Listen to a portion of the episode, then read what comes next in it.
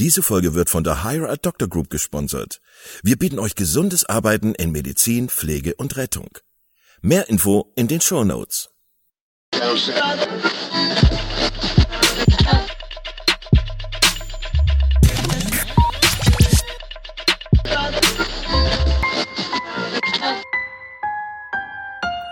Lass mal hören. Professor Wojteckis Brain Radio. Eine Audiokolumne. Während Sie mir jetzt zuhören, ist es möglich, mit einem Gehirnscanner zu lesen, welche Sätze Sie hören.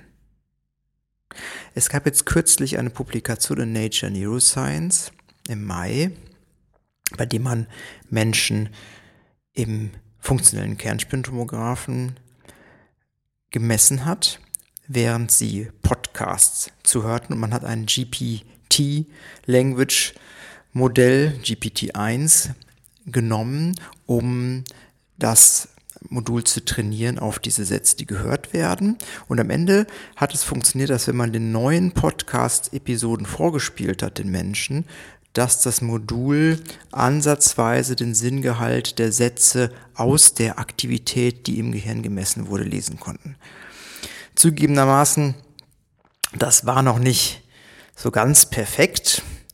Ich gebe mal ein Beispiel aus dem Satz, ähm, Sie, äh, ich habe noch nicht meine Fahrlizenz, hat dann der Decoder gemacht, sie hat noch nicht angefangen, äh, fahren zu lernen. Also der Sinngehalt von Satzfragmenten wird erkannt.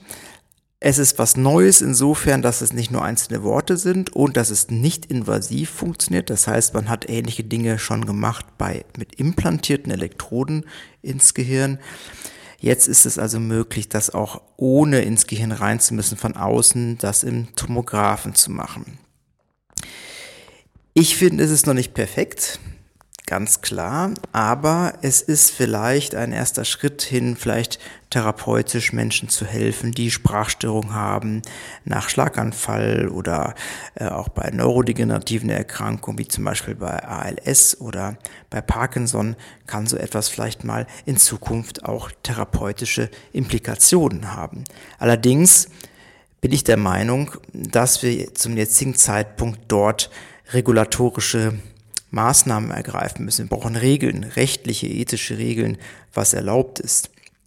Man muss sich vorstellen, dass in den letzten Jahren von 2015 bis 2020 die Patente, die für solche neurotechnologischen ähm, Geräte angemeldet wurden, sich verdoppelt haben auch für Geräte, die einfach nur sozusagen zum Spaßgebrauch benutzt werden, einfache Dinge, die man sich an den Kopf machen kann und die hirnelektrische Aktivität messen.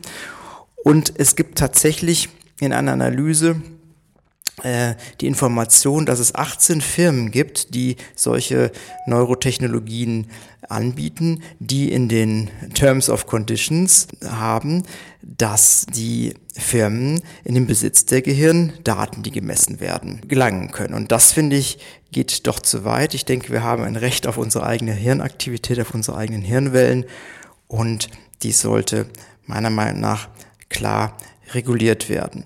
Wir haben vielleicht auch das Recht darauf, dass solche Neurotechnologie uns helfen kann, aber wir haben auch das Recht, dass wir nicht manipuliert werden mit Hirnaktivität, dass die Algorithmen, die dahinter sind, transparent werden. Und ich denke, das sind auch wichtige politische und ethische Themen, die hieraus erwachsen. Was ist Ihre Meinung dazu?